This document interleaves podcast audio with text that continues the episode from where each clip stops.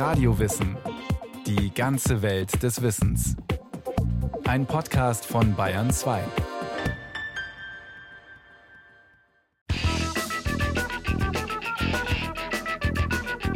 Ich fühle mich gut, ich stehe auf Berlin. Ich fühle mich gut. Ich stehe auf Berlin. Ach, überhaupt nicht. Also war kein Ende der Welt, sondern es war eigentlich auf einer bestimmten Ebene eine Schutzzone, innerhalb dessen ein unerheuert spannendes Biotop wachsen könnte. Und erstmal, als die Mauer weg war, hatte ich Phantomschmerzen und verstand die Welt nicht mehr. Also wenn man es differenziert betrachtet, war es staatsrechtlich schon ein Teil der Bundesrepublik, aber völkerrechtlich stand es unter der Oberhoheit der Alliierten. Ich kann mich halt an die Mauer insofern erinnern, als dass wir von der Grundschule aus oft an die Mauer gegangen sind. Dann haben wir irgendwie mit Steinen dagegen geschmissen und gebollert und dann guckte halt immer so ein Grenzer mit Stahlhelm rüber und schrie, lass das. Und gleichzeitig war das so ein nettes Provokationsspiel.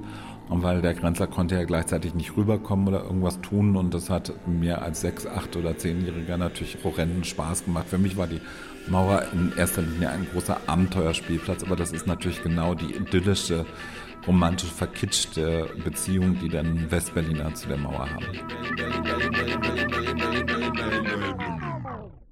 Der Theatermacher Matthias Lilienthal ist 1959 in Westberlin im Bezirk Neukölln geboren. Die Berliner Mauer, die im August 1961 gebaut wurde, trennte nicht nur Neukölln von dem nahen Bezirk Treptow, sondern schloss Gesamt-West-Berlin ein und ließ es zu einer Insel werden. Doch bereits seit 1948 war West-Berlin hermetisch vom Rest der westlichen Welt abgeschlossen Nachdem sich die ideologischen Fronten zwischen Ost und West verhärtet hatten, sperrte am 24. Juni 1948 die sowjetische Militäradministration in Ostberlin alle Zufahrtswege nach Westberlin. Was später als die Berliner Blockade in die Geschichte einging, bereitete die Halbstadt auf einen Zustand vor, der 41 Jahre andauern sollte. Ihre Existenz hing vom Wohlwollen der Sowjetregierung ab und am Versorgungstropf der Westmächte und der Bundesrepublik. Allein war die Stadt nicht lebensfähig. Das zeigte sich zum Beispiel an der Energieversorgung. Hanno Hochmuth, Historiker am Leibniz Zentrum für zeithistorische Forschung Potsdam, zur Energieversorgung kann man sagen, dass Westberlin einen ganz schwierigen Start hatte, denn die großen Kraftwerke, die Berlin vor 1945 versorgt hatten, die lagen alle im Osten. Das bekannteste ist das große Kraftwerk Klingenberg in Rummelsburg. Wie konnte Westberlin also mit Energie versorgt werden? Was viele nicht wissen, bei der Berliner Luftbrücke 1948-49 sind nicht nur Lebensmittel eingeflogen worden, sondern zu zwei Dritteln der ganzen Last von den ganzen 233 Millionen Tonnen, die reingeflogen worden sind, ist in erster Linie Kohle reingeflogen worden und nicht nur Kohle, sondern ein ganzes Kraftwerk, was dann auch nach dem Westberliner Bürgermeister Ernst Reuter benannt wurde. Und trotzdem war Westberlin auch immer abhängig vom Umland, sprich von der DDR und es gab ein ausgeklügeltes Vertragswerk, so dass Westberlin zum Beispiel seinen Müll beseitigen konnte in der DDR oder auch umgekehrt seinen ganzen Kraftstoff für die Tankstellen aus dem Osten bezog. Und für den Fall, dass die DDR diese Benzinzufuhr kappte, hatte der Senat von Berlin tausende Fahrräder gebunkert, die im Bedarfsfall die Mobilität der Bevölkerung zumindest notdürftig aufrechterhalten würden. Denn die Angst, dass die DDR Westberlin völlig von der Welt absperren könne, lag seit der Zeit der Luftbrücke ständig über der Inselstadt. Und somit gehörte es zu den Hauptanliegen der Stadtoberen, diverse Lager mit dem Notwendigsten anzulegen. Diese sogenannten Senatsreserven lagen überall in der Stadt verstreut, angefangen von Kohlebergen über leerstehende Wohnungen, die mit Lebensmitteldosen, Toilettenpapier, Medikamenten, Windeln oder Zahngold gefüllt waren, bis hin zu Kellerräumen, in denen Fahrräder, Kleidung und Schuhe lagerten. Aber es mussten eben nicht nur Versorgungsgüter in die Stadt hineingebracht werden, einiges musste man auch losbekommen. Neben dem Müll machte auch der Kot der hunderttausend in West-Berlin lebenden Hunde der Stadt das Leben schwer. So wurde zum Beispiel eine Reiseerleichterung für Westberliner Hundebesitzer vereinbart, damit die mit ihren Vierbeinern in die anliegenden Wälder der DDR reisen konnten. Sie galt allerdings erst kurz vor der Maueröffnung 1989. Davor blieben die pro Tag geschätzten 50.000 Kilogramm Hundeexkremente schlicht innerhalb der Stadt oft einfach auf der Straße liegen. Pack die Badehose ein, nimm dein kleines Schwesterlein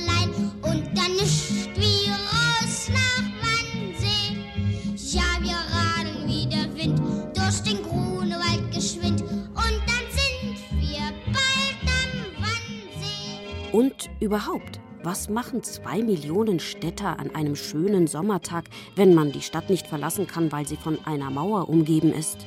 Ins Freibad, wie die zwei Millionen anderen Sonnenhungrigen?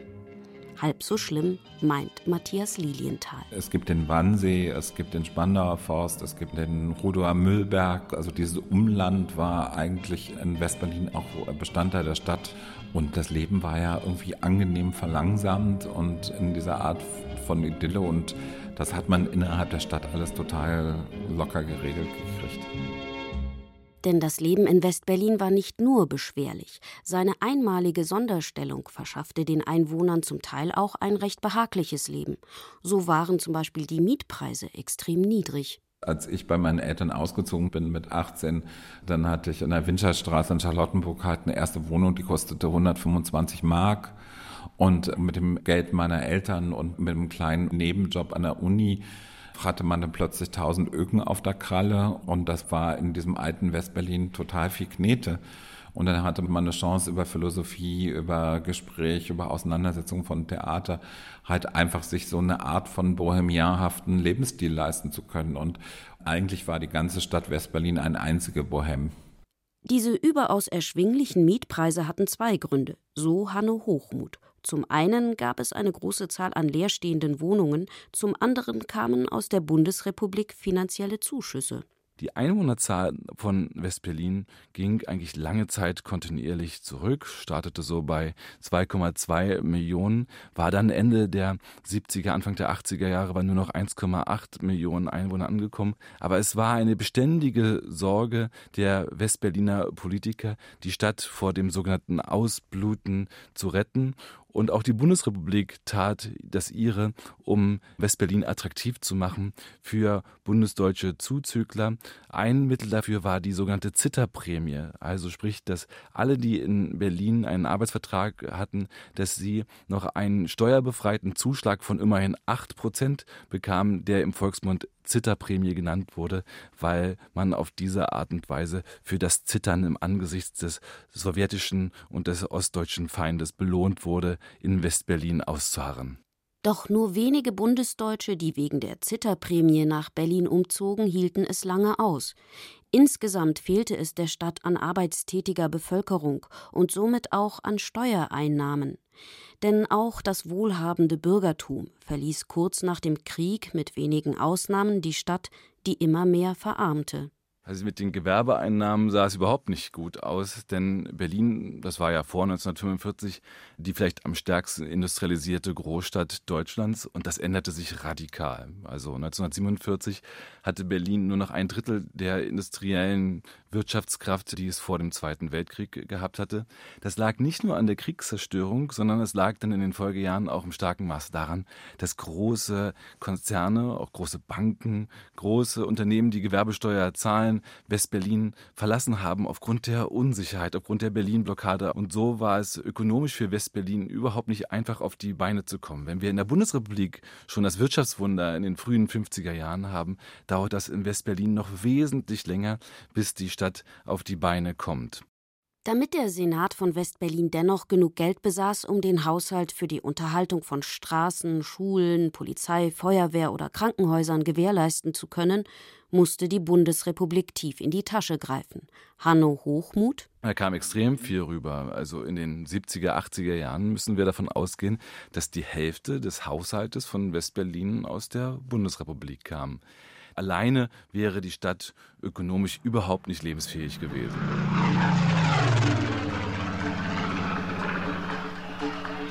Das machte Westberlin allerdings nicht unbedingt beliebt in der Bundesrepublik. Während zur Zeit der Luftbrücke und des Mauerbaus die ganze Welt und besonders Westdeutschland noch stolz auf die ausharrenden Berliner blickte, so ärgerten sich bald schon immer mehr Bundesbürger, dass sie mit ihren Steuergeldern die Inselstadt finanzieren mussten. Im Juni 1963 jubelten auch noch viele Westdeutsche mit, als der amerikanische Präsident vor dem Schöneberger Rathaus verkündete: Ich bin ein Berliner. Doch spätestens als im Juni 1967 mit dem Besuch des Schah von Persien und dem Tod des demonstrierenden Studenten Benno Ohnesorg die Studentenunruhen in Berlin eskalierten, blickten viele bundesdeutsche Steuerzahler nur noch mit Argwohn auf die linke Zelle West-Berlin. Die Westberliner hingegen brachte der westdeutsche Argwohn nicht um den Schlaf. Matthias Lilienthal? Das war eben so Westdeutschland, die waren halt so ein bisschen anders. Man wusste, dass sie natürlich irgendwie die Hälfte der Stadt finanzieren und das Westdeutschland war einfach so ein anderes Lebensmodell, was man definitiv nicht wollte. Aber man wusste auch irgendwie, dass man am Tropf davon hängt. Allerdings war ja Westberlin kein eigener Staat, sondern doch auch ein Teil der Bundesrepublik, wenn auch mit einer Sonderstellung. Westberlin war schon durchaus mit der Bundesrepublik verbunden in mehrfacher Hinsicht. Staatsrechtlich verbunden, als das Westberlin durchaus als Land der Bundesrepublik galt, dass auch das Grundgesetz in Westberlin galt, aber auch mit großen Einschränkungen, nämlich dass zum Beispiel auch Westberliner das Bundesverfassungsgericht nicht anrufen konnten. Aber es gab auch einzelne Gesetze, die sich komplett unterschieden. Wichtiges Gesetz, auch ein folgenreiches Gesetz, war das Entmilitarisierungsgesetz, das besagte, dass die wehrfähige Bevölkerung von Berlin, in dem Falle von Westberlin, nicht eingezogen werden konnte in die Bundeswehr. Das hatte ja große Folgen dafür, ja, wie sich Westberlin entwickelte, weil viele nach Westberlin gegangen sind, um gerade der Bundeswehr in der Bundesrepublik zu entgehen. Westberlin wurde also allein durch seine Lage und durch die Gesetzgebung deutlich linker und alternativer als Westdeutschland. Das wirkte sich nicht nur auf das politische Leben aus, sondern auch auf die kulturelle Szene der Stadt, die in den 70er und 80er Jahren internationalen Ruf erlangte. Das hatte unter anderem auch was mit der Kneipenszene von Westberlin, von solchen Bezirken wie Kreuzberg und Schöneberg zu tun. Denn Westberlin unterschied sich ja vom Rest der Bundesrepublik unter anderem auch darin, dass es seit 1949 keine Sperrstunde gab. Bekannt sind ja die langen Aufenthalte von Iggy Pop und David Bowie und vielen anderen, die genau deswegen nach Westberlin gekommen sind. Durchtanzen in der Diskothek Dschungel, wilde Partys im homosexuellen Club Anderes Ufer oder New Wave und Punkkonzerte im Kreuzberger Club SO36. Die Szene in den 70er und 80er Jahren war in Westberlin so bunt und frei, dass sie oft mit den wilden 20er Jahren verglichen wird. Die Kehrseite dieses Bildes, das noch heute die Vorstellung von Westberlin dominiert, zeigte der Film Christiane F. von 1981, zu dem David Bowie die Musik lieferte. Eine drogenabhängige Jugend, die sich rund um den Bahnhof Zoo mit Prostitution den nächsten Schuss verdient.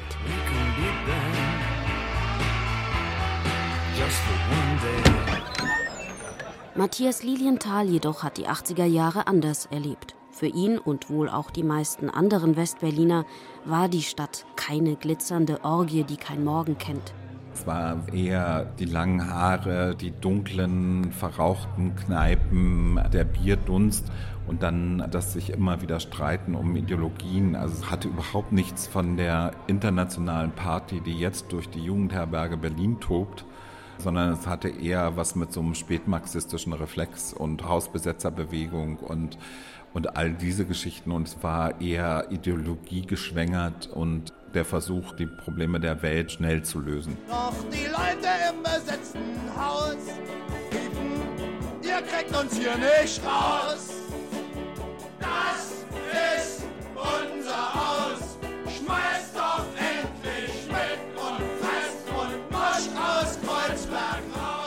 In West-Berlin und vor allen Dingen in solchen Bezirken wie Kreuzberg und Schöneberg konnte sich die Hausbesetzerszene vor allen Dingen deswegen so gut entwickeln, weil das Gebiete gewesen sind, die ökonomisch völlig uninteressant waren. Das waren so randständige Gebiete, gerade Kreuzberg von drei Seiten von der Mauer umgeben, wo sich eigentlich fast nichts entwickelte, wo die Straßen, die Häuser noch aussahen wie 1945 und sie sollten eigentlich abgerissen werden. Die Sanierung schleppte sich nur hin hin, weil es lange Zeit einfach auch günstiger war, die Sachen einfach so stehen zu lassen. Und diese sprichwörtlichen Freiräume, diese freistehenden Wohnungen, die besetzt wurden von vielen jungen Leuten, die boten erstmal überhaupt den Rahmen, den Setting, ja, dass durch eine solche Alternativkultur, aber auch ganz alternative Lebensformen in Westberlin entwickeln konnten, die, und das ist das Interessante, dann auch im starken Maße auf die Bundesrepublik zurückwirkten. Und wir schreien's laut! Ihr kriegt uns hier nicht raus!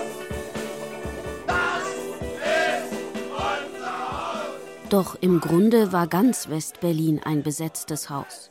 Und zwar besetzt nicht nur von der westdeutschen alternativen Szene, sondern eigentlich von jemand ganz anderem. Denn Herr im Haus war streng genommen gar nicht der Senat von Berlin. Hanno Hochmuth, die Oberhoheit über Westberlin war im Prinzip geteilt. Es gab durchaus den regierenden Bürgermeister, der große exekutive Kompetenzen hatte, aber über ihm standen immer noch die drei Alliierten, die drei Westalliierten Stadtkommandanten. Doch während in den Straßen Kreuzbergs, Schönebergs und Charlottenburgs sich die autonome Szene mit der Berliner Polizei erbitterte Straßenschlachten lieferte, hielten sich die Alliierten zurück, und das, obwohl sie immer noch das uneingeschränkte Besatzungsrecht besaßen.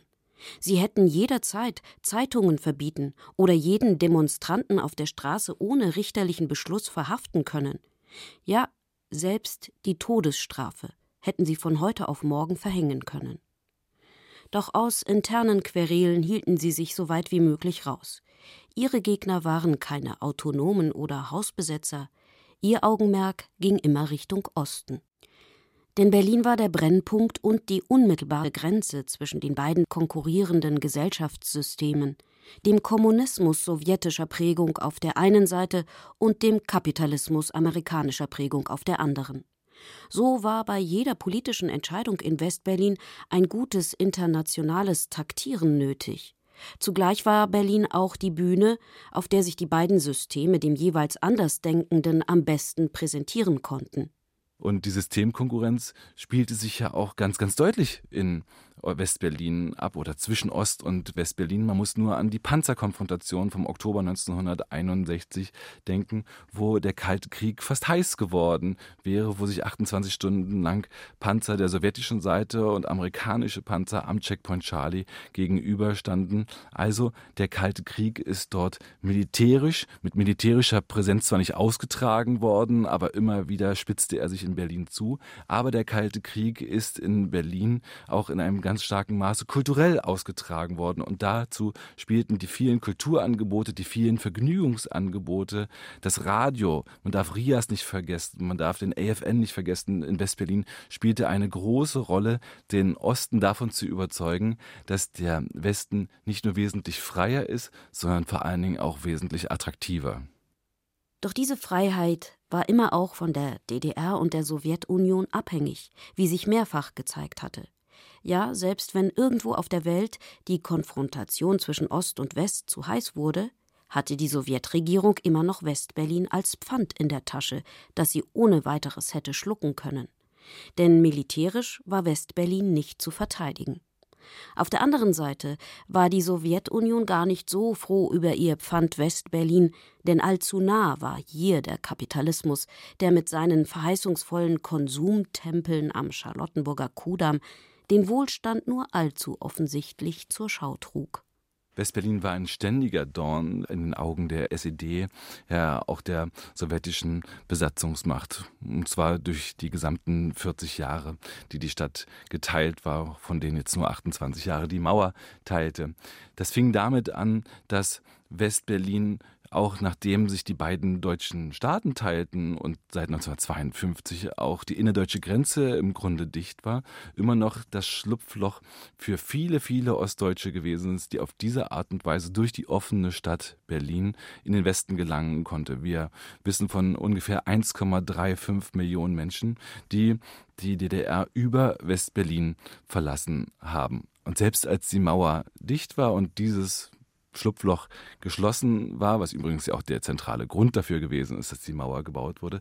Also selbst nach 1961 blieb Westberlin für die DDR ein großes Problem. Das hat zum Beispiel etwas mit dem Westfernsehempfang zu tun. Anfang der 60er Jahre setzt sich das Fernsehen als Massenmedium durch und fast die gesamte DDR konnte das Westfernsehen empfangen. Das wäre nicht möglich gewesen, wenn die DDR nur vom Ochsenkopf in Bayern oder von anderen Sendestationen in Niedersachsen bestrahlt worden wäre.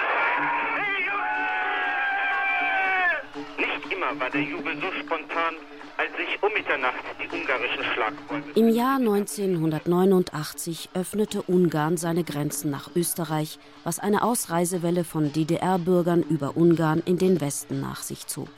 Das war der Anfang vom Ende der DDR. Doch erst der Mauerfall in Berlin am 9. November 1989 gilt als das Symbol der Wende. Denn die Trennung Berlins durch die Mauer war das Zeichen für den erbitterten Kampf zwischen den politischen Systemen in Ost und West. Ich fühle mich gut. Ich stehe auf Berlin. Doch nicht nur die DDR verschwand mit dem Fall der Mauer. Was noch mit ihr verschwand, ist eine Stadt, die einmalig in der Menschheitsgeschichte war. Heute ist Westberlin nur noch ein Teil des großen Berlins, dessen Zentrum im Ostteil der Stadt liegt. Damit ist ein Biotop untergegangen, das ganz eigene politische, kulturelle und soziale Regeln besaß. Und auch wenn viele Westberliner wie Matthias Lilienthal nicht in das alte Westberlin zurück wollen, so geht ihnen doch etwas ab. Wir haben es immer so ein bisschen die Hängerstadt genannt.